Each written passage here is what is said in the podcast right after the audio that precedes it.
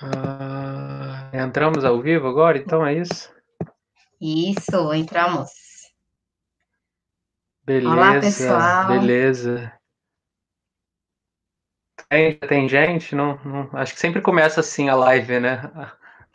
Ah, começou aqui, vi aqui, tá contando tempo. Ó, entramos.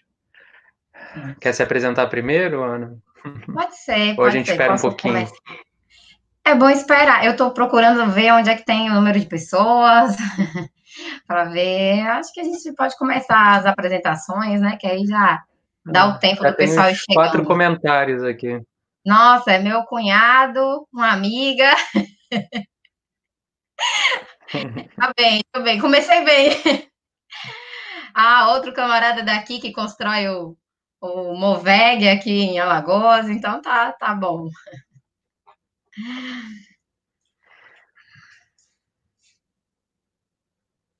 Quer que eu comece? Ó, minha mãe também aparecendo aqui, quem sabe mais uma pessoa aí Ó. ganhando pro organismo. Se quiser, eu posso me apresentar e depois você se apresenta, você vai falar primeiro, né? Aí você já engata, né? É, o meu nome é Carlos Coelho, prazer. É, eu sou professor de filosofia. Atualmente eu estou trabalhando na pós-graduação em filosofia na UERJ. É, eu sou vegano. É, eu estou começando a participar agora das atividades da UVA. Eu faço parte também do, do, do VACA, né, que é o coletivo de veganismo vinculado à uva aqui do Rio de Janeiro, né? Eu sou do Rio de Janeiro. É, eu tenho eu tenho feito uns vídeos para o YouTube no Tal Vermelho em que eu abordo temas sobre o veganismo, tentando fazer uma interpretação filosófica, assim. E é um pouco por aí, assim. Enfim, a gente pode ir trocando uma ideia aí ao longo do vídeo e se conhecendo melhor. Ótimo. Então, pessoal, meu nome é Ana, né? Para quem não me conhece, É, sou militante do Partido Comunista Brasileiro. Também construo aqui o, o Moveg, que é o movimento veganismo popular em Alagoas.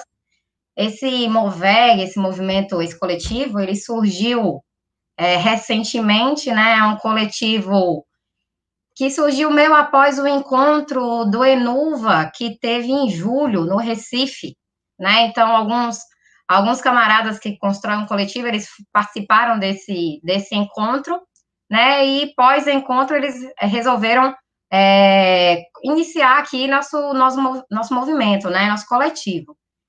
Então, a gente tem aí o, o Moveg, já temos o Instagram, já temos é, alguns alguma organização assim, então começando a militar de fato, né?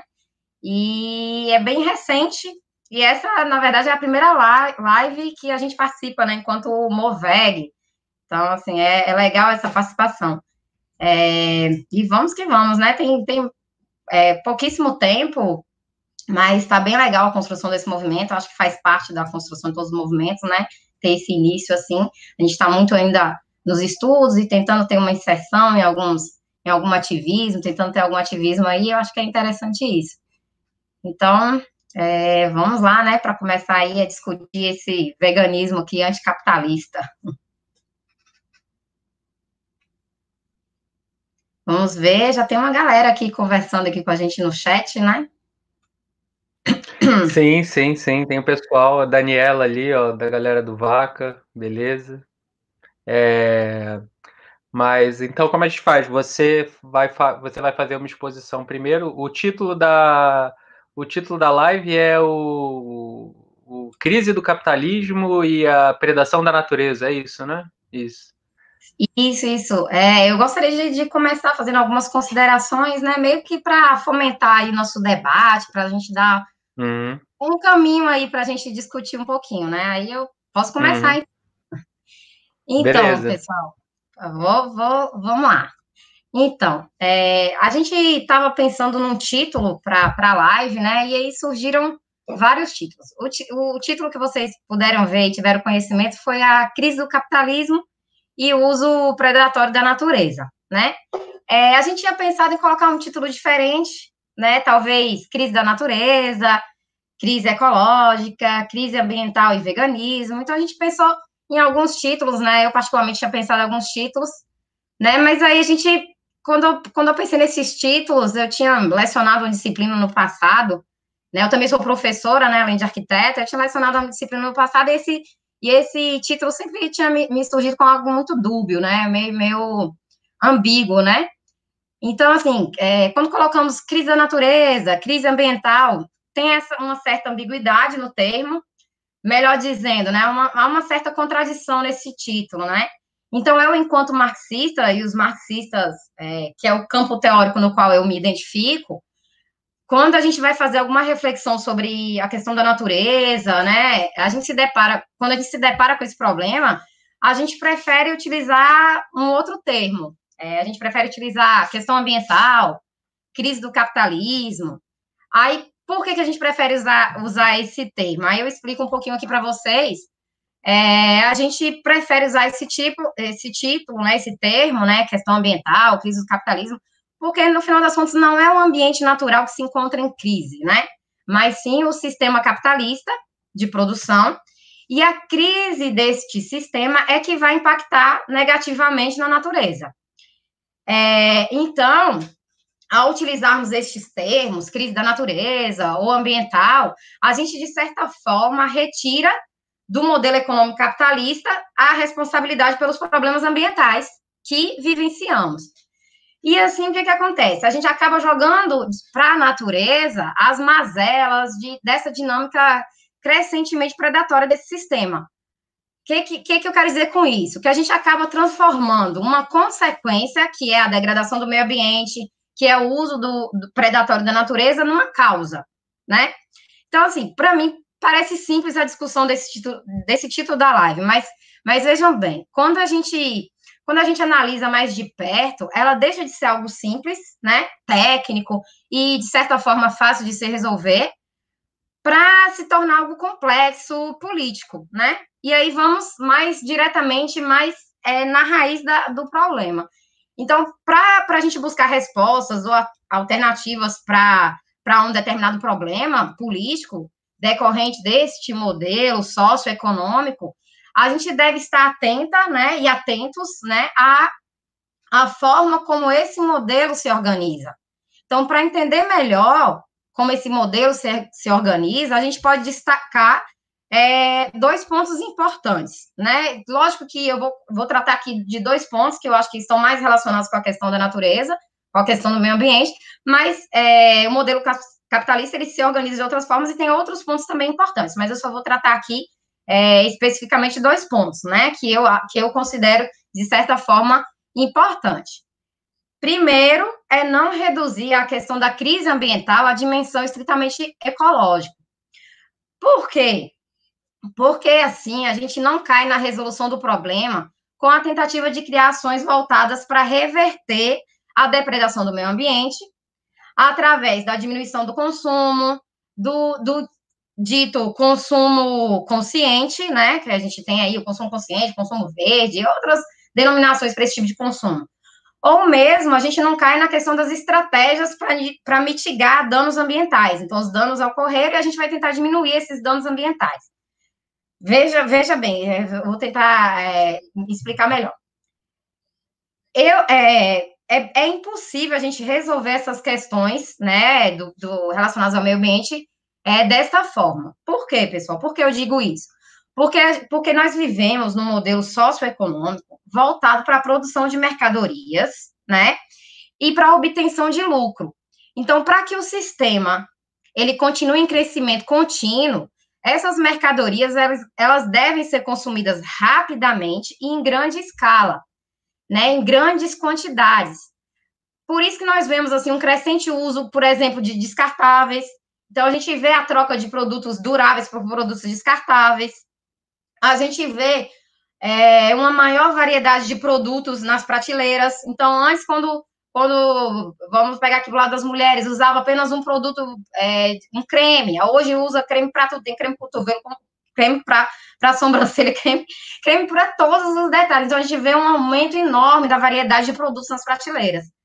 É, não sei se aqui se alguém, eu sempre gosto de, de, trazer aqui esse documentário, de comentar um pouquinho sobre esse documentário. Não sei se alguém aqui assistiu a um pequeno documentário chamado A História das Coisas, né? E esse documentário ele, ele traz duas características que eu acho importantíssimas, né? É, do planejamento do consumo na sociedade capitalista. Esse documentário ele trata da sociedade capitalista americana, ele trata da sociedade americana, mas é, é bem semelhante nas, no, nos outros países também.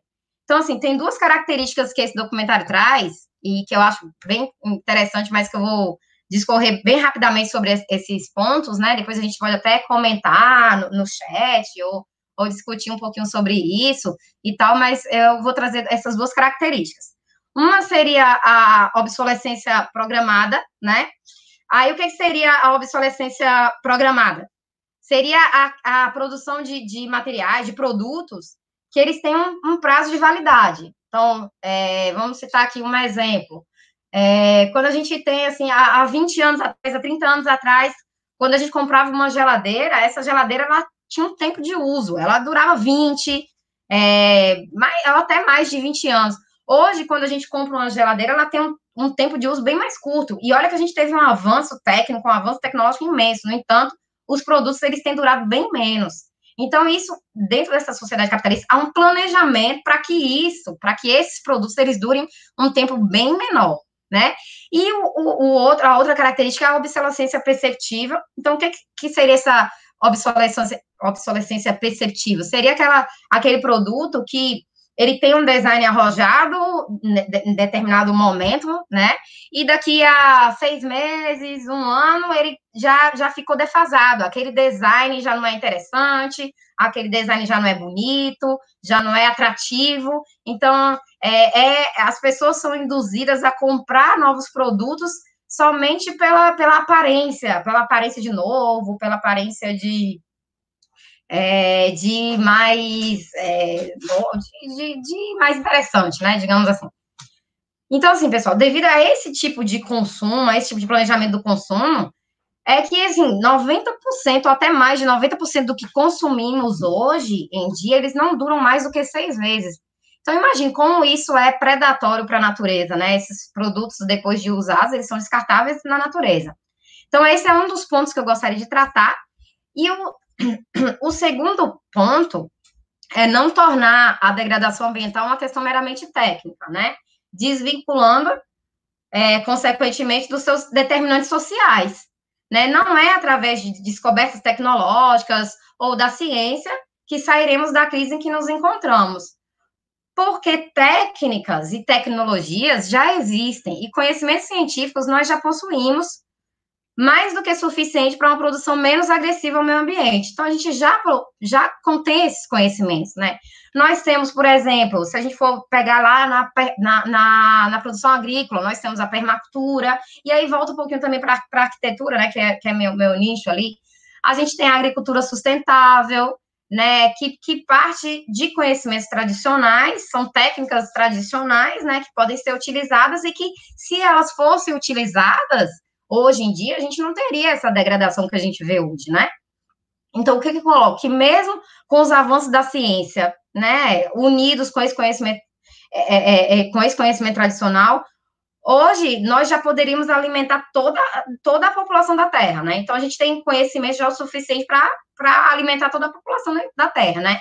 Então, o que, que, que eu gosto de, de, de reafirmar? Que o conhecimento nós temos, o que nós não temos de conhecimento, que a ciência ainda não descobriu, nós podemos desenvolver. Isso é, é, é fato, que a gente consegue desenvolver conhecimento, ciência, para a resolução de alguns problemas.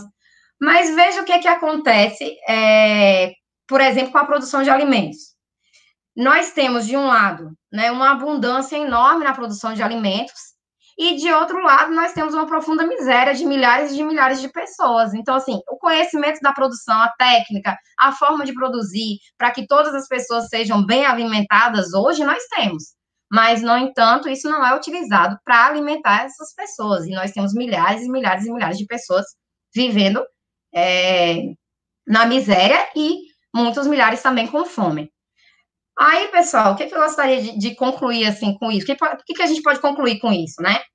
Que a crise que nós vivemos hoje, ela é uma crise social, ou até mesmo como diz um filósofo húngaro chamado Steven Mesaros, né, que muitos, muitos marxistas gostam também, ela, ela é um, uma crise do sistema sociometabólico do capital, né? É a crise de um modo de produção baseado no uso predatório de recursos naturais. Ele também é baseado na exploração do trabalho, na extração da mais-valia para obtenção do lucro. Então, o que, que eu disse? Né, que o nosso sistema hoje ele produz né, mercadorias para obtenção de lucro. Ele não produz para para as necessidades de fato da população, ele produz para obtenção de lucro. Então, o que, é que nós temos? Nós temos uma, um, um, sistema capitalista, né, que, que produz para obtenção de lucro e produz baseado na exploração do trabalho para a extração da mais-valia e na e baseado também na desigualdade social. Então, pessoal, quando a gente diz assim, por exemplo, a gente colocou o título A Crise do Capitalismo, né? Crise que é a crise que nós vivemos hoje, aí, que tá, tá que a gente vê agora é, mais claro nessa pandemia, né? É, quando o sistema capitalista, e aí eu trago um pouquinho aqui algumas pontuações relacionadas a esse filósofo húngaro, quando a gente trata do sistema capitalista e quando ele passa por momentos de crises, né? As soluções encontradas pelos capitalistas, né? Porque as soluções são encontradas pelo, pelo próprio, pelos capitalistas, para sair dessa crise, quais as soluções que eles encontram, né? Eles encontram o quê? A exploração do trabalho, né? A, a, mais intensamente a exploração desse trabalho, e a gente vê com várias reformas que teve aí no governo, e não só no Brasil, mas como no mundo inteiro, a gente vê uma intensificação da exploração do trabalho, né, que é um fator importante, e para viabilizar essa exploração, há também uma intensificação da opressão a certos grupos sociais. E a gente sabe que tem uma intensificação na exploração das mulheres, né, dos negros, dos LGBTQI. Estes grupos, pessoal, estão sempre mais expostos em momentos de crise, embora isso também vá se refletir em todas as pessoas, né? Então, assim, a vida dos trabalhadores, em geral, ela fica muito pior em momentos de crise. Então, vários direitos conquistados anteriormente, eles estão retirados em momentos de crise, né? E o que que acontece? E aumenta também a exploração em contrapartida, a gente vai tra vou trazer um pouquinho aqui para a questão do, do, dos animais, a exploração dos animais, a libertação dos animais, aumenta também a exploração e os, mais, e os maus tratos relacionados aos animais. E por que, que eu digo isso? A indústria de alimentos hoje é um dos pilares da, do, do, sistema capitalista atual. Então, a gente tem uma produção imensa de alimentos. É, a, a, indústria de alimentos, por exemplo, no, no Brasil, ele, ela, ela teve um faturamento de 700 bilhões de reais, né? É, sendo que o setor é, é ligado à carne, à, à, produção de carnes em geral, tanto carne bovina, de frango, suínos, tudo, ele teve o maior faturamento de todos os setores. Então, assim, a gente observa que é nesse momento, no momento de crise, que há um aumento do desperdício, né? E, e, e há uma diminuição da, da taxa de uso, né, como eu havia falado da questão da, do, do, da obsolescência programada. Então, há uma intensificação na, na, opressão, na exploração também dos animais, né? É, e essa produção que a gente tem hoje, que é uma produção desordenada de matéria-prima e alimentos, é, ela tende a diminuir o preço das commodities, ela, te, ela tenta diminuir os custos, ela tende a diminuir os custos da produ, produções, da produção em geral, né? Então, para diminuir o custo, ela precisa aumentar a exploração, precisa aumentar a, a depredação do meio ambiente, a, o uso predatório dos recursos é, naturais, ele aumenta. Então, isso é, é por que, que, eu, que eu acho importante reforçar isso? Porque, pessoal, é, é, importante sim a gente lutar dentro desse sistema, lutar por direitos, lutar pelo, pela, pela não depredação do meio ambiente, mas a gente sabe que é impossível mudar esse sistema, é impossível reformar esse sistema o que é importante porque está intrínseco nesse sistema a exploração dos trabalhadores para obtenção de lucro, está intrínseco nesse, nesse sistema esse crescimento é, contínuo né, da produção e, e de, de produtos de consumo para aumentar os lucros dos capitalistas, então está intrínseco esse sistema, esse tipo de essas duas colocações que eu, que eu fiz aqui. Então, por isso que é importante a gente é, não reformar esse sistema, mas sim mudar esse sistema e colocar um outro sistema aí que seja é, que não seja de opressão, que não seja é, é, e aí eu vou, vou encerrar minhas falas, que eu não sei nem se eu já, já passei aqui do meu tempo, mas vou encerrando por aqui minha fala, e aí quando eu vou dar uma olhada aqui no chat para ver se tem mais algumas perguntas, o que, que tem aí que eu posso estar contribuindo novamente. Eu estava só vibrando e concordando com você aqui. Era só um, uma concordância. Eu vi assim a mãozinha, aí eu pensei que você estava, não, Ana, tá bom. Não, pode continuar. Eu estava só, tipo, concordando, não, assim, aplaudindo. Se você quiser concluir, pode concluir. Eu não estava. Não, já concluí, tá, tá tranquilo. Depois eu posso fazer minhas considerações aí, aí. Não. É... Eu estava concordando, porque, enfim, eu, eu subscrevo tudo que você falou, né?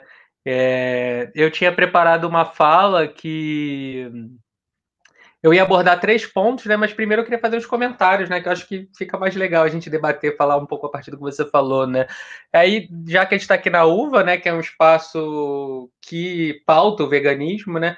Eu acho importante dizer que tem a ver com o que você estava falando, o veganismo, se é de fato um antiespecismo radical, ele é essencialmente e tem que ser essencialmente anticapitalista, né? Por todos esses motivos que você falou.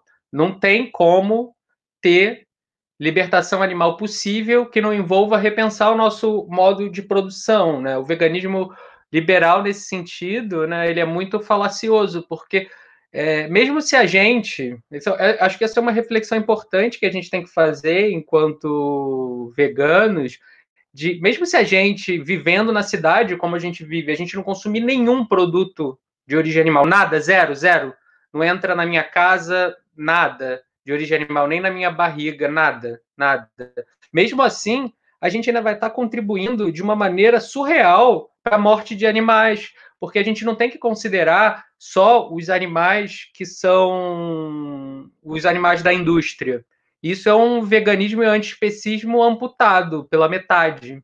A gente tem que olhar é, é, o antiespecismo como a totalidade, uma totalidade sistêmica que está na base do, do próprio capitalismo, né? O capitalismo não existe sem esse crescimento infinito de novos mercados, expansão de novos mercados, expansão de consumo e como ela colocou fundamental essa reflexão da obsolescência programada, né?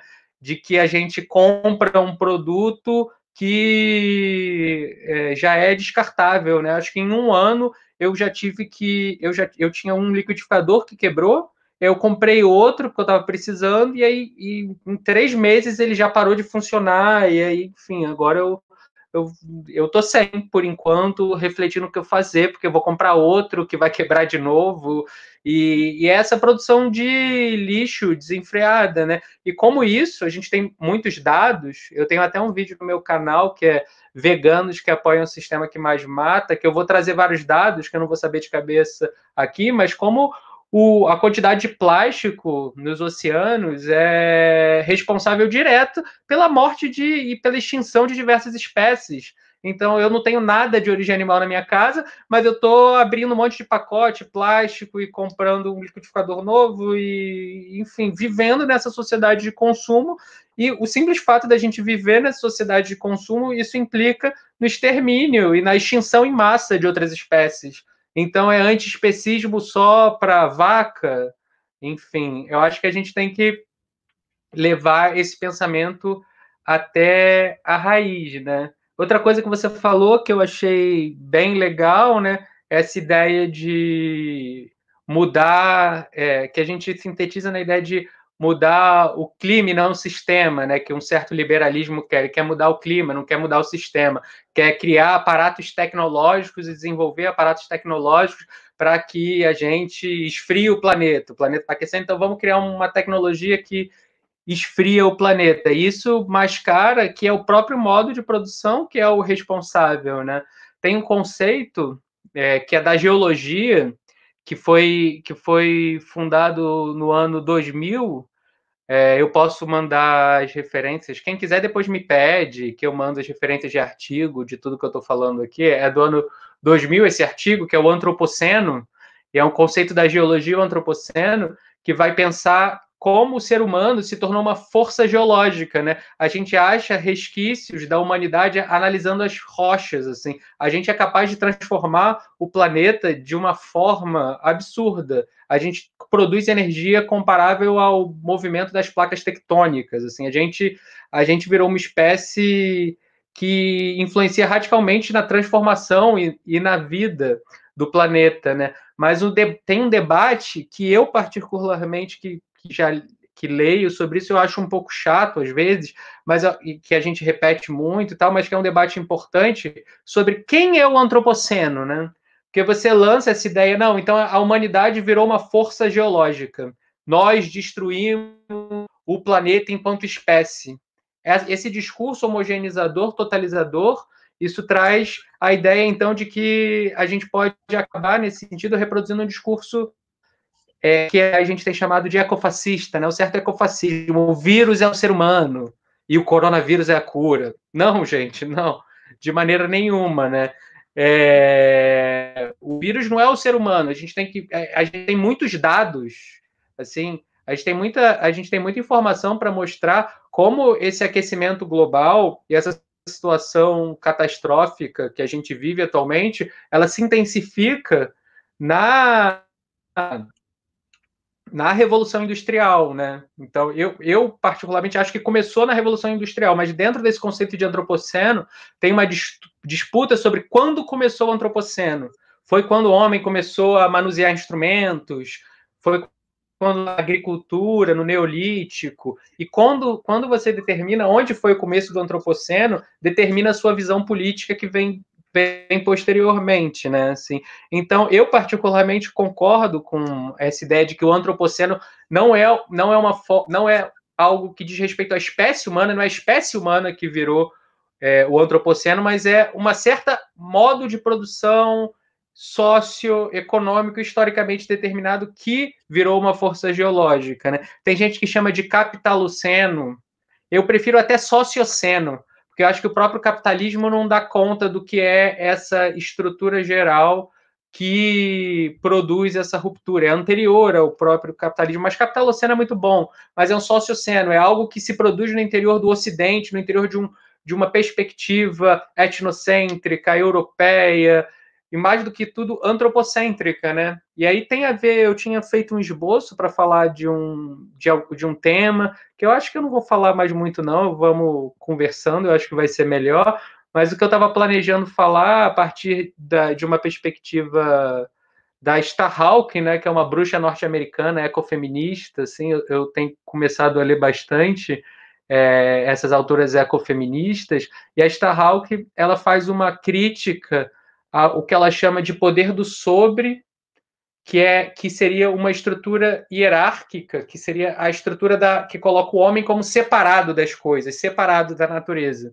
E a partir disso eu tinha delineado três imagens dessa separação do homem com a natureza que constituem a, o próprio do Ocidente, né? Porque nesse debate, sobretudo nesse momento que a gente está vivendo, eu acho que é importante a gente pensar mais do que a gente está aqui no confinamento, né? A gente está aqui preso e pensando um monte de coisa, e a gente e todo mundo fala: ah, depois da pandemia as coisas vão ser diferentes. Depois da pandemia todo mundo vai tomar consciência. Mas acho que mais produtivo para a gente é, é muito mais produtivo pensar no, no, antes do que no depois, né? Assim, é muito mais produtivo pensar o que que produziu a possibilidade da gente estar tá nessa situação que é agora, assim, o que que produziu isso, assim. Qual é a gênese disso? Então, isso eu acho que é o mais importante. E a Starhawk me ajuda a pensar nessa formulação do Ocidente. Aí eu, eu, são três imagens que eu não vou desenvolver agora, mas se alguém quiser pergunta, que a gente discute. Que, para mim, a primeira ruptura, a primeira estrutura de separação é a estrutura da oposição entre a técnica e a natureza, né? O homem ocidental europeu ele tem uma certa ideia de que a técnica, né, a minha capacidade de usar instrumentos, habilidades, ela é algo que suplementa a natureza, né? A natureza é algo separado ao homem e é, ela me, a natureza me oferece recursos, matérias-primas e, e eu, enquanto um homem superior, capaz, eu sou capaz de transformar essa natureza, né? Então, ela, eu tenho água lá e a partir dessa água eu posso fazer cerveja, é, eu posso construir uma casa, eu tenho uma capacidade construtiva diferente de todos os outros animais. E aí é essa construção conceitual, que é uma construção europeia bem bem marcada, assim, os povos nativos ameríndios, eles têm uma outra concepção do que é natureza, do que é técnica, então é uma outra organização. E eu particularmente eu acho que para a gente pensar para além dessa situação que a gente vive, acho que esses são o, os lugares que a gente tem que olhar melhor, né? A gente tem que olhar esse último livro que está tá, tá, as pessoas estão citando bastante e é incrível do Ailton Krenak, né? Que é, esqueci o título agora, é um outro fim do mundo. Enfim, vocês sabem qual é o livro, esqueci o título agora, deu branco. Mas esse texto do Ailton Krenak é muito bom enfim, tem um outro texto muito legal do Davi Copenaua, que é A Queda do Céu, também, que mostra a cosmologia e a Mami. O próprio pensamento da Starhawk também, que vai pensar uma ideia de mundo animista. Eu acho que é nessas outras perspectivas que tentam romper com o antropocentrismo que a gente tem que apostar, né? Então, aí a primeira ruptura seria essa oposição entre a técnica e a natureza, que pensaria o homem enquanto separado da natureza. A segunda seria a ideia de monoteísmo, e aí é mais complicada, e a gente tem que sempre deixar claro que o, o, monoteísmo é uma tradição, né? A ideia de que existe um Deus único, tem o judaísmo, o cristianismo, o islamismo, e dentro dessas tradições existe uma pluralidade de tradições, tradições místicas, é muito mais do que do que a gente consegue esgotar aqui, mas o monoteísmo, historicamente, ele instaura um regime também de distância, de colocar o sentido do mundo, essa divindade como fora do mundo, né? É algo que vem de cima para baixo e que determina a nossa existência. A gente passa a ser criaturas, né? Nós somos criaturas de um criador. Então, todo o sentido do que está aqui no mundo é esse Deus que está fora do mundo, diferente do politeísmo, em que os deuses estão circulando dentro aqui e a gente está em relação com eles. E mais do que isso, né, a ideia de que o monoteísmo instaura um, um regime de verdade e falsidade. Que, na medida em que existe só um Deus único, os outros deuses são falsos. E é muito fácil pensar, perceber como isso justifica colonialismo, é, violência com outros povos, uma, uma, e, e também está na base da expansão do que a gente vive hoje, que é o mercado mundial, né? Será que a gente poderia viver um mercado capitalista mundial como a gente está vivendo hoje se não tivesse tido essa primeira ruptura com essa ideia de a expansão de um, do mundo cristão para o resto do mundo? Assim, essa ideia, é, isso está na base da, do, do capital também, no certo sentido. É, esses processos históricos, né? É, e aí é, instaura um regime de verdade e falsidade, né? No politeísmo, o que tinha era uma disputa de potência, né? O meu Deus é mais forte que o seu. Eu posso até escravizar o seu povo, mas é, eu vou escravizar o seu povo porque o meu Deus é mais forte. Não é que o seu Deus é falso. Tem uma diferença qualitativa muito grande, assim, de dizer que é mentira que é uma ficção, é uma fantasia, e dizer que é mais fraco. Então, muda o regime, né? ele traz. É, de, ele coloca algo como uma verdade universal, única lá fora. Né? E o terceiro aspecto que eu ia trazer é, é a própria ideia de capital, né? a ideia de equivalência geral que vai, no final das contas, tirar que vai que tem a ver com essa ideia de uma expansão global do mercado, né? A gente precisa que exista um mundo com pessoas vivendo da mesma forma, igual, que pensem igual, que todos acreditem na democracia americana que todos queiram comer um sanduíche do McDonald's, todos queiram comemorar o Natal com um Chester e que todos queiram ir no Starbucks e que todos tenham uma mesma maquinária de desejo para que aí voltando para as coisas que você falou antes, né, que acho que está super interconectado, para que haja uma forma homogênea de consumir. Então, o nosso mundo tenta homogeneizar. É por isso que todo mundo, é, todo mundo que não é homem, adulto, heterossexual, branco, cristão, ah, europeu, é tido como minoria. E para que esse, essas minorias sejam integradas, né, elas precisam se converter, né? Elas têm que transformar, se transformar em mercadoria, né? É preciso o embranquecimento, é, é, preciso a heterossexualização, é preciso que é preciso que as coisas se adequem a essa estrutura. E aí, trazendo para o veganismo, assim, é muito claro, na medida em que as coisas começam a valer como mercadoria, as, a, a, a, os, a gente consegue. Eu já dei uns exemplos de como essa, esses, existe opressão aos diferentes povos, mas existem os diferentes modos de vida também, né? A gente vai olhar para um porco e a gente não vai ver o porco enquanto um porco, a gente vai ver no mercado ele enquanto uma mercadoria, um pedaço de um animal. Ele perde o valor dele, né? As coisas perdem os seus valores próprios, né? Aquilo que elas significam no interior do seu próprio conjunto de relações, essas coisas perdem o seu valor, elas passam a significar apenas o dinheiro. Então, esse mer mercado que é o nosso, né? Você falou de de capitalismo verde, economia sustentável. O que, que a capitalismo verde e economia sustentável faz? É pensar a atmosfera, então a atmosfera, as árvores, é, a Amazônia, a emissão de CO2 enquanto dinheiro. Então vamos lá, eu vou comprar numa parte aqui da floresta e isso vai rentabilizar não sei quanto de dinheiro. Então é, é, é pensar que a atmosfera, o rio, a cachoeira, o rio, o rio então ele não é um rio que tem ali uma série de agências e aí de uma perspectiva antro, é, é, antropológica, ameríndia ou mesmo da Starhawk, você vai olhar para o rio, você vai ver ali uma série de agências existentes vivendo, se relacionando, no capitalismo, isso vai ser ali um pedaço de rio que pode virar, só vai fazer, só vai ter algum sentido, só vai valer alguma coisa na medida em que aquilo poder, pode virar uma represa, pode virar alguma coisa que gere lucro, né?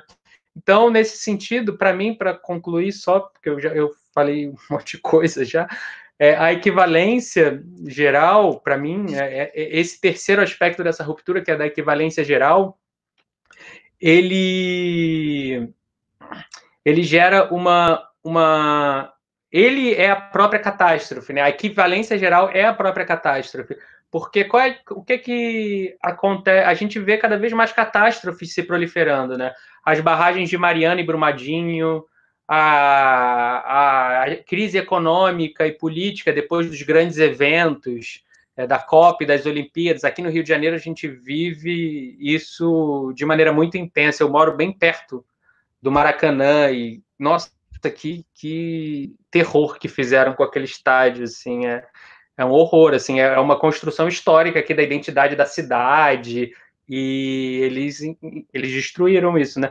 E, enfim, aí você pensa essas diferentes catástrofes, sei lá, o tsunami que atingiu a fábrica nuclear de Fukushima, os 70 bilhões de animais mortos em 2018, segundo a FAO, a gente vê um monte de catástrofes se acumulando, né? Mas o que, que essas catástrofes têm em comum e o que, que conecta todas elas? É, no final das contas, o dinheiro, né? É que, no final das contas, todas elas têm que responder a um sistema econômico global, o coronavírus é a mesma coisa. A gente só vive, a gente só enfrenta uma pandemia porque a gente vive nesse mundo interconectado e globalizado. Se a gente não vivesse dessa forma interconectada, que tem como condição essas questões que eu falei anteriormente, a gente não ia estar enfrentando uma pandemia como essa. Tem a ver com como a gente relaciona os animais humanos e não humanos, tem a ver com como a gente relaciona a natureza, tem a ver como a gente tem essa demanda de troca que essa, essa a quantidade de troca de material genético que essa que essa movimentação eu chego em não sei quantas horas eu estou em outro continente. É, os navios circulando transmi, é, transportando material genético de um oceano para o outro é, é tudo é tudo é tudo conectado pelo pelo dinheiro. Então nesse sentido essa equivalência geral para mim é o que há de catastrófico então, eu acho que eu vou concluir um pouco aqui para não avançar demais na minha viagem. Nossa, mas que, se quiser pode continuar, estou achando ótimo. nossa, eu, eu cheguei a ver alguns vídeos assim e fiquei, nossa, por que, que eu não vi antes, assim? Porque eu gostei muito dos vídeos do seu canal, né? Do, do, do... pessoal, siga lá, vão lá ver, assistir aos vídeos do Vegetal Obrigado. Vermelho muito bons, muito bons mesmo. São curtos, né? 10 minutos no máximo, e traz alguns temas que são essenciais para o debate do, do, veganismo, assim. E aí eu, eu, eu tava anotando aqui, enquanto você falava, assim, eu vi algumas, é, algumas coisas que você tocou aqui que eu, achar, que eu acho interessante para a gente estar tá debatendo, né? Porque a gente tem muito, a gente ouve muito falar do, do, do veganismo, né? Como algo possível e praticável, né? Para a gente, a gente dentro para a gente, pra gente, enquanto vegano, só nos resta isso, né? É, dentro do, do possível e do praticável, a gente vai estar tá, é, é, evitando, não comendo animais, né? Quando, quando eu falo até assim, eu falei não comendo animais. Quando eu falo isso para algumas amigas comigo, quando eu estou no, no restaurante, eu, nossa, isso é forte, né? Porque as pessoas nem sequer veem, nem, nem sequer percebem, né? Aí vem o, o fetichismo da mercadoria, né? Que a gente vê assim, as pessoas estão lá comprando um, um frango, comprando um, um pedaço de, um, de uma galinha ali no, numa embalagem com isopor e elas não, nem sequer elas têm noção da tortura, do que que, que do que que aquele animal passou para estar tá ali naquela prateleira, para estar tá ali naquele pedaço de isopor, né? E assim, aí, aí é meio que eu, que eu relaciono com, com um pouco com o que eu falei aqui, com, com relação que a gente, enquanto vegano, hoje, né, sociedade capitalista, a gente faz o que é dentro do possível e do praticável, porque, como você falou, a gente está contribuindo. Quando a gente compra um liquidificador que em poucos meses já quebrou, e a gente está contribuindo para né, predação do meio ambiente, a gente está contribuindo para o uso predatório da natureza, a gente está.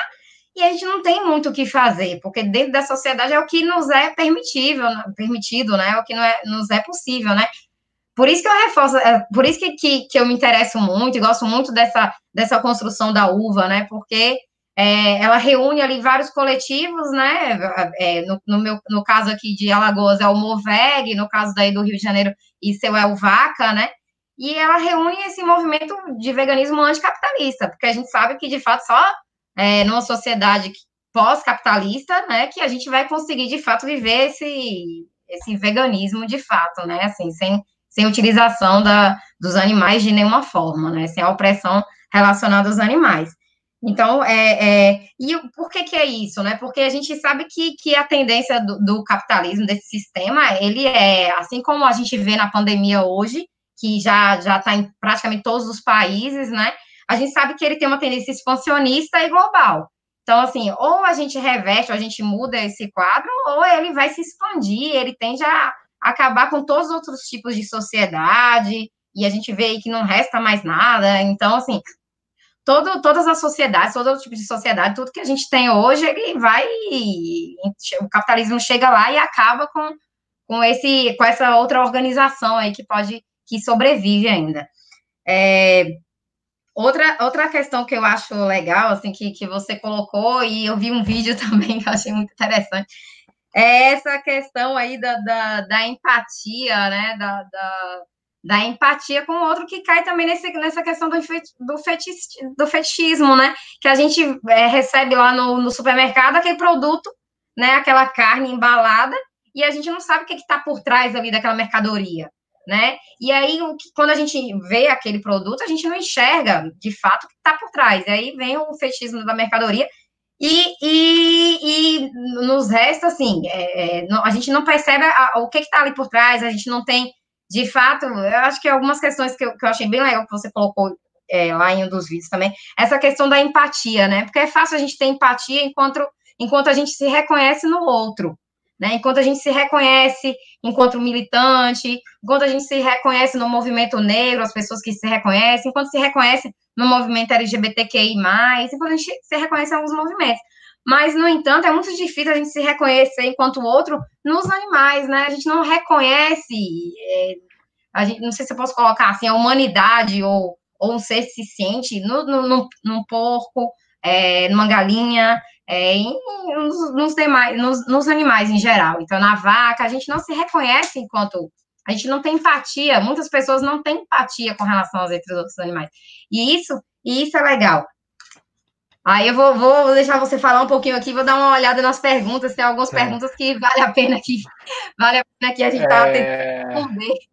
Sim, sim. É, eu, eu acho que esse, isso você começou falando dentro, dentro do possível e do praticável, né? Eu acho que o veganismo é sempre dentro do possível e do praticável, é óbvio, mas a gente não pode usar só o dentro do possível e do praticável como muleta, né? Assim, eu acho que um movimento essencial é a gente reconhecer a necessidade e afirmar de um veganismo anticapitalista, né? Então é, é dentro do possível e do praticável, mas é anticapitalista também, né? Tem que estar tá sempre. É, é, óbvio, a gente vive, é, é, nós somos trabalhadores, a gente vive dentro dessa engrenagem. Então, a gente tem que trabalhar, a gente tem que viver, a gente tem que pagar as contas, senão a gente morre, não tem comida, né? Então, a gente está aqui dentro, mas é, é, reconhecer o veganismo no interior dessa luta também e expandir né, esse debate para os animais humanos também, né? Que eu acho que uma ruptura fundamental é a gente rom para romper com especismo, a gente tem que romper com a própria ideia de espécie. Romper com a própria ideia de espécie significa a gente colocar os animais humanos enquanto fazendo parte, né? É, sobre você falou no final sobre a questão da empatia, né?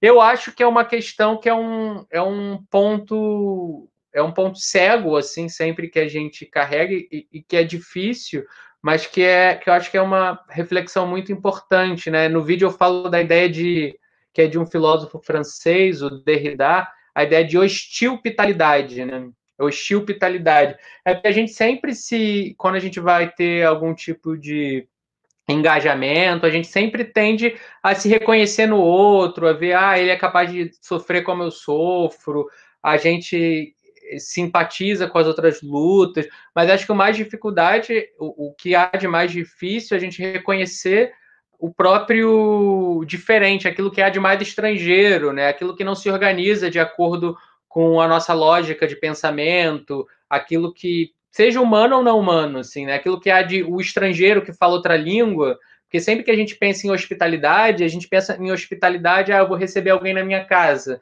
A pessoa sabe como é para sentar, sabe a, os modos, a ética, sabe a hora que tem que ir embora, a hora que tem que chegar, sabe, sabe sempre como se comportar, né? Uma verdadeira relação, eu acho, uma verdadeira relação com o outro, é você, ela é, ela é sempre complicada. Sei lá, você não consegue eventualmente controlar o que, que essa pessoa quer, para onde, para onde ela vai. É como você lidar com um animal sei lá, às vezes você quer fazer é, carinho no bicho, o bicho não quer carinho, às vezes o bicho, sei lá, tem, tem os próprios movimentos dele, né? É você saber lidar com isso que há de mais distante, né? Então, em, em toda hospitalidade, para ela ser uma hospitalidade radical, tem que ter uma certa hostilidade, uma distância, né? E é muito difícil a gente reconhecer em alguém que pensa de maneira muito distinta da gente um ponto de vista, uma perspectiva, né?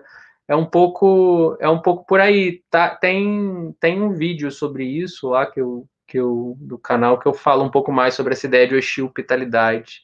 Não sei, você colocou mais alguma questão? De repente a gente pode responder as perguntas que, que colocaram aqui, é, né? É, eu achei legal aqui que a, tá aparecendo aqui, ó. Qual a colaboração da mídia nesse fetichismo da mercadoria? Acho que essa é esse é um questionamento bem interessante. Eu acho que, que, que, essa questão aí recai sobre a valorização do, da carne, né? Do, da supervalorização do, do consumo da carne, né? De, e, e, vocês podem ver que sempre quando a gente vê propagandas de venda de, de, de frangos, de carnes, é sempre aparece uma galinha feliz, uma, uma vaquinha feliz. Então, assim, sempre aparece, permeia o nosso imaginário, imaginário de quem está consumindo esses produtos, a ideia do, do, da galinha feliz, da, da vaca feliz, do porquinho feliz, né, que está lá na, na propaganda, né? Então, a mídia tem muito esse papel de, de esconder o que está por trás ali na indústria do alimento, que é uma das, da, que é a mais opressora e, e assim, que, que é, problemática, ao meu ver, né? E está sempre escondendo isso, né? A, a, tortura que é feita com os animais para o consumo, né? Então a gente vê assim, hum. é, tem alguns filmes assim que até para que alguns documentários que precisa ter muito estômago até para poder conseguir assistir, né?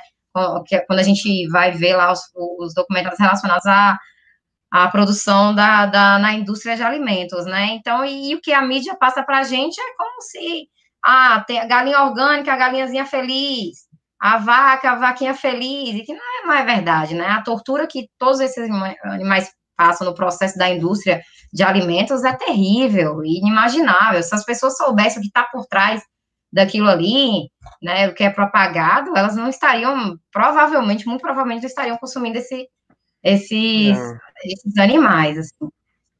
É, a mídia é parte integrante nesse processo, né? Já me fizeram essa pergunta semana passada até, e eu estava com o Fábio Oliveira e ele recomendou um estudo, me manda mensagem no privado, que eu até indico a referência da Karen, acho que é o sobrenome da Karen, sobre semiótica e essa relação. Parece que ela tem um estudo só, especificamente sobre essa questão na mídia e tal. É, mas eu, o que eu posso dizer, o que eu penso de cara, é obviamente a mídia ali é um dos aparelhos de reprodução da ideologia hegemônica, que o carnismo é uma ideologia hegemônica, então a mídia é parte integrante na construção da subjetividade que reproduz a, essa opressão, que reproduz o especismo na nossa sociedade, né? Então tá lá, como você falou, comercial, agro é pop, uma vaca feliz, uma criança com bigode de leite, uma criança fantasiadinha de animal, enfim, a galinha feliz numa granja livre, na foto, no, na caixinha de ovo, tudo isso faz parte integrante. Na, no Política Sexual da Carne, né, da Carol J. Adams, ela aborda um pouco esse tema, né, sobretudo correlacionando veganismo e feminismo, e aí ela mostra comerciais e ela elabora um pouco como se constrói isso. Tem uma relação com o fetichismo da mercadoria e tem também é, e aí ela elabora esse conceito que é o conceito de referente ausente, né? Quando a gente vê um pedaço de carne em nosso prato, o, o animal, enquanto algo vivo, ele não está presente ali, né? É preciso que haja um retalhamento dos animais e que eles não apareçam como eles são para que a gente que eles se tornem consumíveis. Então isso pode ser pensado também como parte desse processo, né? Esse apagamento, esse, esse referente ausente do animal. O porco não está presente ali quando você come um bacon, né? Ele tem que estar ausente. E então, no, no, Política Sexual da Carne tem alguma reflexão nesse sentido também, mas talvez seja melhor ver esse texto sobre semiótica e tal da Karen, que eu mesmo não tive acesso. É, é isso, isso mesmo, é ela mesma, exatamente, Daniela. Obrigado. É, e aí, eu acho que isso, essa questão tem super a ver com a questão que a Itauana colocou, né? Que ela perguntou aqui como essa alienação é construída intencionalmente, entre outras maneiras, através do distanciamento físico, semântico e morfológico, né? Então, é, eu não lembro qual é a alienação especificamente do contexto que a gente estava falando, mas eu, eu consigo conectar esse comentário com o que a gente com o que a gente está falando, né? Primeiro, esse distanciamento físico, né? A ideia do referente ausente, né? O corpo do animal se faz presente retalhado e o próprio animal ali no interior da vida dele não se faz presente. A gente não pensa o porco que tem, que se afeta, que pode ter família, que sente dor, que, sei lá, eventualmente era um porco mal-humorado, chato, Tipo, ele não tem nenhuma possibilidade de ter algum tipo de singularidade, né? Então, fisicamente, é preciso que haja esse distanciamento físico, e esse distanciamento no nível semântico, ele também é bem evidente, né? A gente, uma coisa que eu, uma coisa que eu sempre levanto e falo que eu acho que é importante ressaltar é como a própria oposição que organiza, que é uma oposição ocidental, que tem a ver com a nossa língua, a gente fala uma língua neolatina, a gente está inscrito numa tradição e as nossas palavras, a nossa língua carrega uma história, né? Enfim, ela carrega uma história. E a própria oposição entre o homem e o animal, né? Então eu uso até o homem de maneira intencional, não é entre nem propriamente entre humano e animal, é entre o homem, né? Esse H com H maiúsculo, esse sujeito genérico universal que é um homem, que se presume homem, tem uma o termo geral é, é, é também o termo usado para o específico masculino. Né? Então, essa oposição entre o homem e o animal, ela mascara uma pluralidade de existente. Né? De um lado tem o homem, que é super especial, incrível, e de outro lado tem todos os outros existentes é, animais. Né? Tem a vaca, tem a abelha, tem o cachorro, o lobo, a borboleta, sei lá, tem uma pluralidade e você maçaroca tudo no interior de uma determinação. E essa própria oposição da gente organizar a nossa visão de mundo, assim, ah, de um lado tem o homem, de outro tem o animal, é uma das formas de reprodução dessa daquilo que eu chamei da primeira ruptura, né? Oposição entre a técnica e a natureza. É um da gente se colocar enquanto distante, separado da natureza.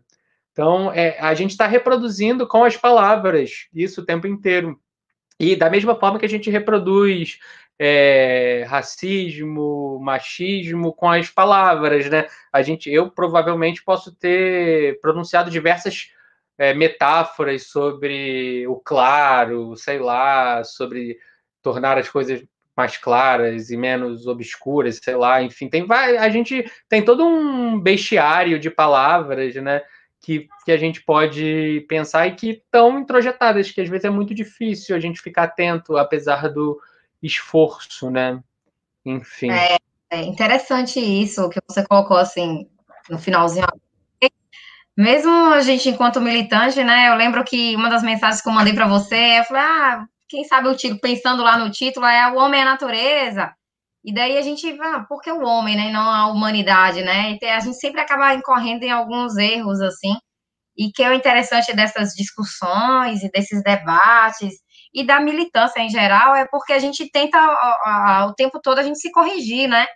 É, se corrigir em todas essas questões, né? Claro. Eu mesmo usado termos é, eu tenho, tenho um, um local né, confortável para mim de estudo, então eu estudo aquela área ali e tal, mas milito também, é, e aí a gente vai se corrigindo para tentar, de certa forma, não reproduzir né, essa ideologia dominante.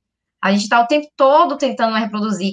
Então, eu acho, na verdade, extremamente educativo quando alguma pessoa chega e diz, ah, não vamos tratar dessa forma, não vamos falar em homem, homem, mas em humanidade, mas em outros termos. Eu, eu é, pessoalmente acho extremamente interessante né, essas correções, porque a gente muitas vezes reproduz determinadas relações e reproduz determinados termos sem nem sequer ter consciência de que a gente está reproduzindo, como você falou, essa questão do clarear, né, do escuro e tal. Então a gente a gente é, trata dessas questões. É, eu achei interessante que, que a, o pessoal perguntou, fez algumas perguntas aqui, né, com relação ao veganismo que a gente pode estar tá tratando. Eu não sei se dá para a gente responder, né? É, Zilas Nogueira perguntou: o consumo de carne, além de injusto com os animais, tem impactos negativos sobre a natureza? A gente pode comentar. Eu não estou com, com, os dados aqui, mas eu acho que de, o consumo de carne tem, tem impacto extremamente negativo na natureza, né? A gente, é, se eu não me engano, os dados, assim, é, a gente precisa de coisa de 20 mil litros para produzir um quilo de carne, e então há um consumo exacerbado de, de recursos naturais para a produção de um quilo de carne, enquanto você poderia estar produzindo grãos, é, diversas outra, outras sementes para, ou diversos outros grãos para estar tá cons, é, sendo consumido pelos, pelos humanos sem necessariamente estar tá consumindo a carne. Sem contar é, a, a, na produção da carne bovina, a gente tem um, uma. A gente joga gás metano na, na atmosfera em número. Eu não, eu não, não saberia mensurar agora esses é. dados. Esses dados o... aí para poder estar tá passando para você o, o consumo de carne, se, se não é o principal, é, tem uma polêmica, mas a princípio o, o, o consenso é que se não é o principal, acho que no, talvez não seja, é o segundo aspecto que mais, que mais contribui para o aquecimento do planeta. Né? O primeiro seriam os transportes, o segundo seria a, agricultura animal. Né? É, e, e aí, por exemplo, o desmatamento da Amazônia, né? 79% da soja plantada, que é o que mais desmata, é para alimentar e virar ração para os animais, né? A gente tem mais boi do que gente no Brasil. Assim, a, o consumo de carne é, ele é absolutamente insustentável. Não tem nem muito não tem nem muito debate se a gente for colocar os dados na mesa, né? Eu posso tentar falar brevemente aqui, se alguém quiser, depois eu mando o link. É, eu tenho os dados aqui que 29% da Terra do planeta, vi, só 29% do planeta é de terra. Vê se vocês me acompanham. Desses 29%, 71% dos 29% é terra habitável. Desses 29 que é terra, porque o resto é oceano, 71% é terra habitável. Desses 71 de terra habitável, 50% a gente usa para agricultura. E aí agora desses 50% usado para agricultura, 77 é para produção animal e 23 é para produção de vegetais.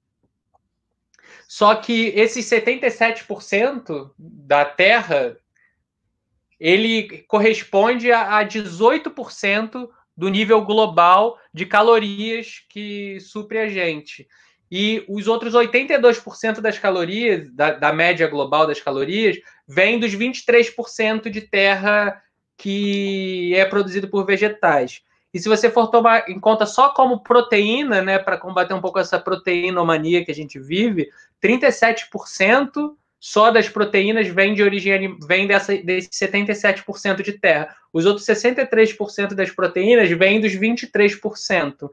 Se vocês quiserem, depois eu mando isso em imagem, mas é bem esclarecedor para ver como a quantidade de terra, de espaço físico que a gente usa para manter o nosso consumo de produtos de origem animal é absolutamente insustentável, né? É, pessoal, fizeram várias colocações aqui no chat, achei super interessante. Né? Tem uma pergunta aqui também sobre a pergunta direcionada ao Carlos, mas eu posso, junto com ele, tentar responder um pouquinho aqui. aqui.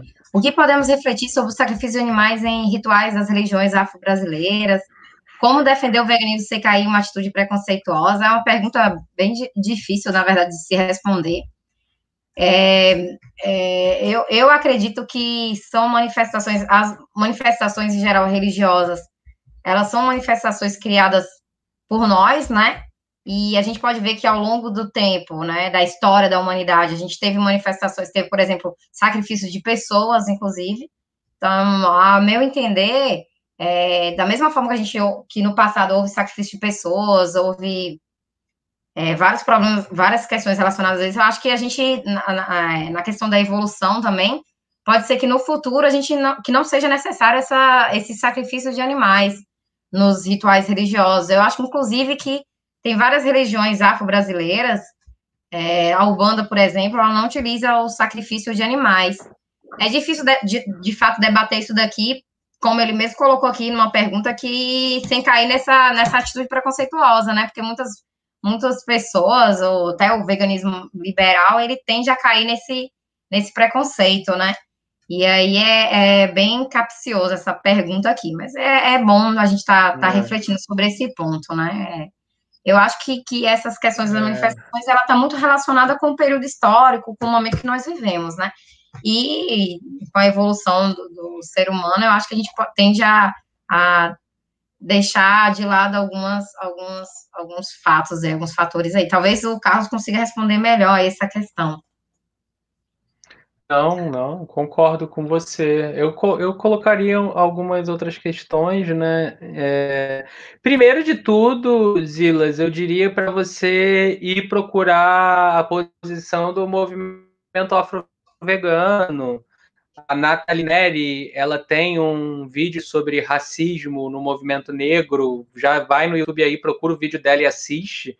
É, eu acho que a melhor pessoa para você ouvir sobre esse tema são o, a galera do movimento negro vegano que está pautando essa questão. Então é, é, de lá que você tem que ouvir a resposta, não de mim. Mas de toda forma, eu acho que é, quando a gente acaba focando muito nessa militância e o fato dessa simplesmente o fato dessa pergunta aparecer constantemente enquanto uma questão, um dilema que a gente, enquanto vegano, tem, mas o que que eu vou fazer com as religiões de matriz africana? Isso já reproduz em alguma medida um, um racismo estrutural que organiza a nossa sociedade, né? Porque a gente deixa de lado, a gente está pensando muito em como a nossa sociedade se organiza, né? A gente faz ceia de Natal e aí tem lá uma série de pratos, sei lá, toda família tem aí uns pratos tradicionais e tal. A gente está sempre matando por motivos religiosos. É, porque focar que... exatamente nas.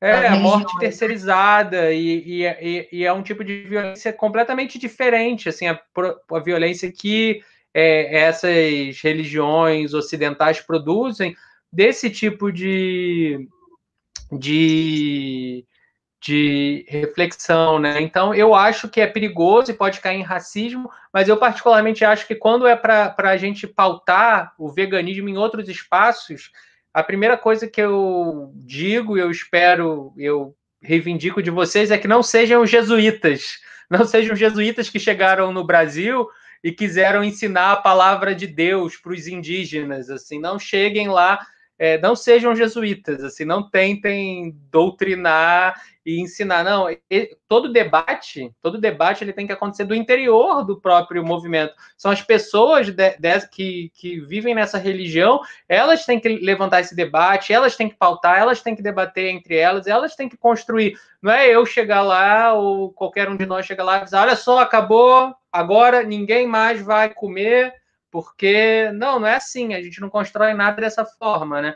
A gente tem que, se alguém tiver abertura, a gente conversa, coloca as nossas questões, mas sempre de maneira respeitosa. E também a gente tem que ter consciência que o veganismo, ele nunca é, Desculpa, gente, não fiquem chateados comigo, mas o veganismo, para mim, é uma questão que surge no Ocidente. É, um, é a gente está nesse. No, que combate um certo sistema de organização, mas não vai existir um mundo 100% vegano e tal, e nem isso nem é desejável no certo sentido, porque a gente existe um, a gente quer que exista uma diversidade de modos de vida, de, de preferência que os animais sejam respeitados sempre, óbvio, mas só que existem outras culturas que essa oposição entre o animal humano e não humano nem se coloca.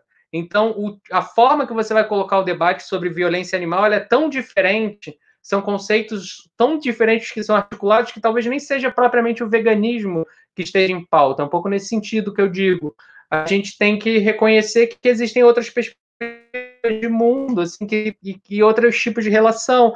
É, sei lá, alguém acusar um vegano dizer para o índio que caça um peixe ali para ele se alimentar, ah, você está matando os animais. Isso é é, su, é, é, surreal se a gente levar em conta aquilo que eu falei anteriormente, né? Porque se a, se a gente aqui na cidade não consumir nada de origem animal, a gente ainda está causando muito mais impacto do que alguém que vive no interior, no campo, enfim. Mas esse debate é um debate complexo, né? E, e o que eu digo é a gente tem que deixar que essa pauta suja no interior dos próprios movimentos, né?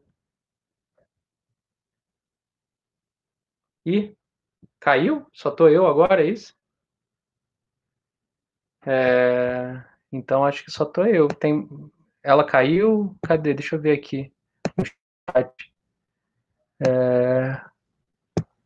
Ah, tá, ela saiu rapidinho. Desculpa, gente, não tinha visto. É, então é um pouco, para mim é um pouco essa questão. Deixa eu ver se tem mais alguma pergunta aqui para eu responder enquanto ela saiu. É... Deixa eu ver outra questão. Coloquem questões aí, galera. Questões também em relação à distância dos locais, o nome correto é Karen, sim, é Karen Capilé, exatamente. Obrigado, Daniela. O que eu estava falando sobre o, o Fábio, o Fábio que me falou desse artigo, né, sobre a semiótica desse, desses produtos de origem animal.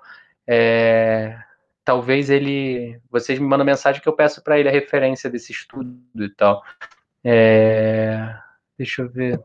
Tem mais alguma questão aí, gente?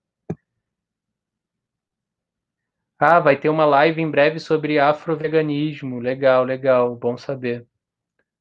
Ah, opa, ela voltou.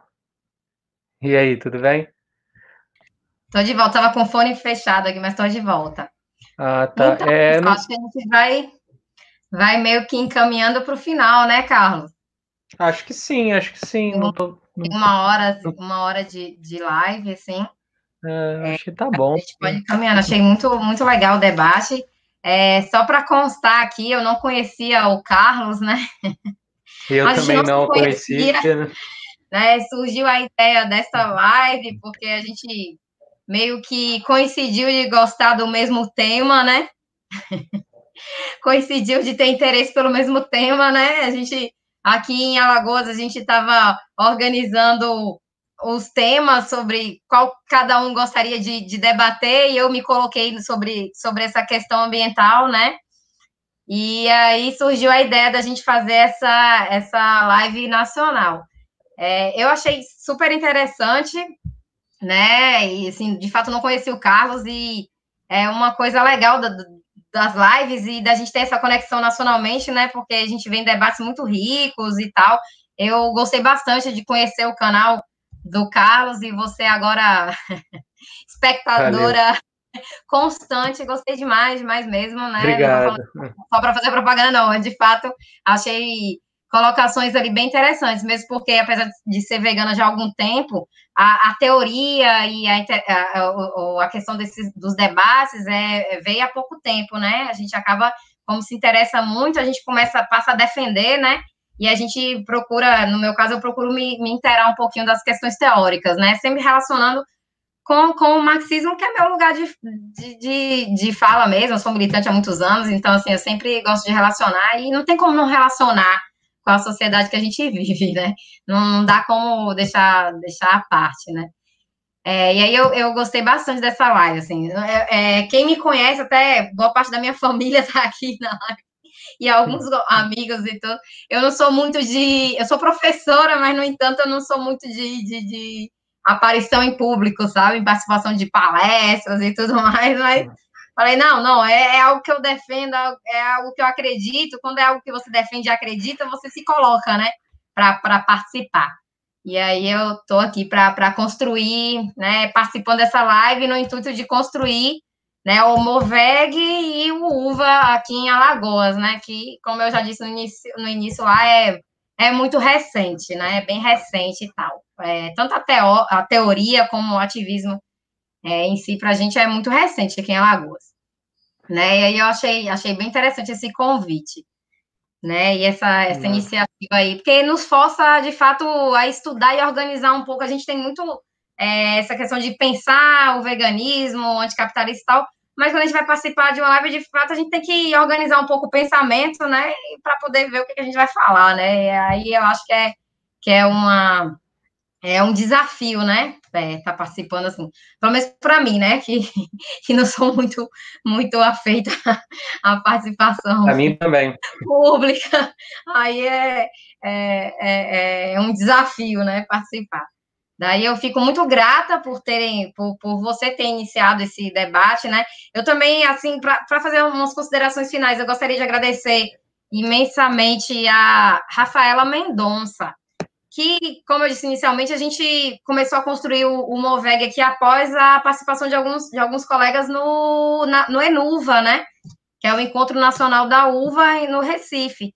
E a Rafaela Mendonça foi uma das pessoas que trouxe esse debate para cá e que organizou esse movimento aqui, reuniu os veganos anticapitalistas aqui de Alagoas e começou aí esse, esse movimento que é bastante interessante.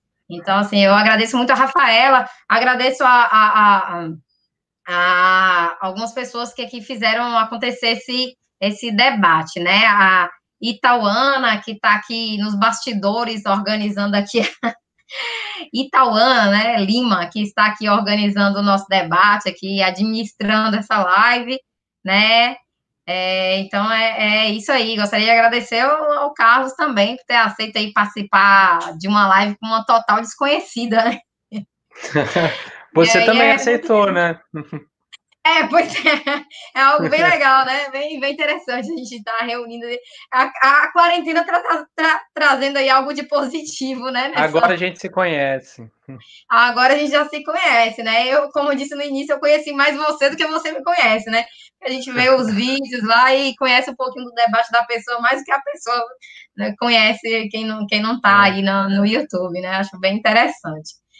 Aí eu gostaria, gostaria é. de agradecer aqui a algumas pessoas que, que participaram, né, da, da minha família que está nas lives do meu companheiro, nas lives que eu participo, minha família está sempre aqui.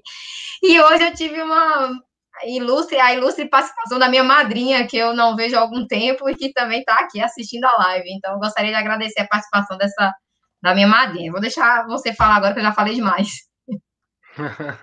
Nada, obrigado. Foi um prazer discutir com você. Assim, a gente se alinha muito nas ideias e, enfim, foi, foi ótimo o debate.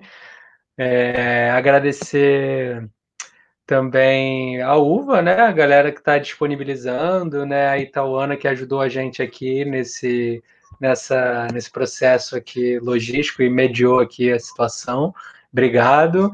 E todo mundo que estava aí, né? Valeu, foi ótimo. É, quem quiser ouvir mais, como você falou, eu tenho um canal aqui no YouTube que é o Vegetal Vermelho. Eu também estou no Instagram, no Twitter pouco menos, mas estou também como Vegetal Vermelho. Então, quem quiser, vai lá me, que me encontra. E sigam também o coletivo Vaca, né, que é vinculado à uva, que faz parte da uva. E é um coletivo aqui do Rio de Janeiro. Quem é do Rio quiser participar, vai lá. A gente está postando muitas informações, está bem legal lá o perfil no Instagram. Pesquisa lá. Acho que é isso. Obrigado, galera. Valeu, foi ótimo, foi um prazer. Quando quiser, à disposição. Valeu, galera. Beijo imenso. Estamos juntos na luta. Valeu. Valeu. E aí, como é que termina isso? A gente sai ou encerra sozinho?